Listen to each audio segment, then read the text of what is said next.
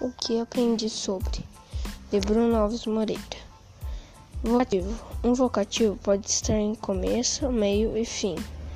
A palavra é um vocativo é uma palavra usada para chamar o interlocutor. Carta pessoal. Carta pessoal é uma carta particular para pessoas próximas. Próximas.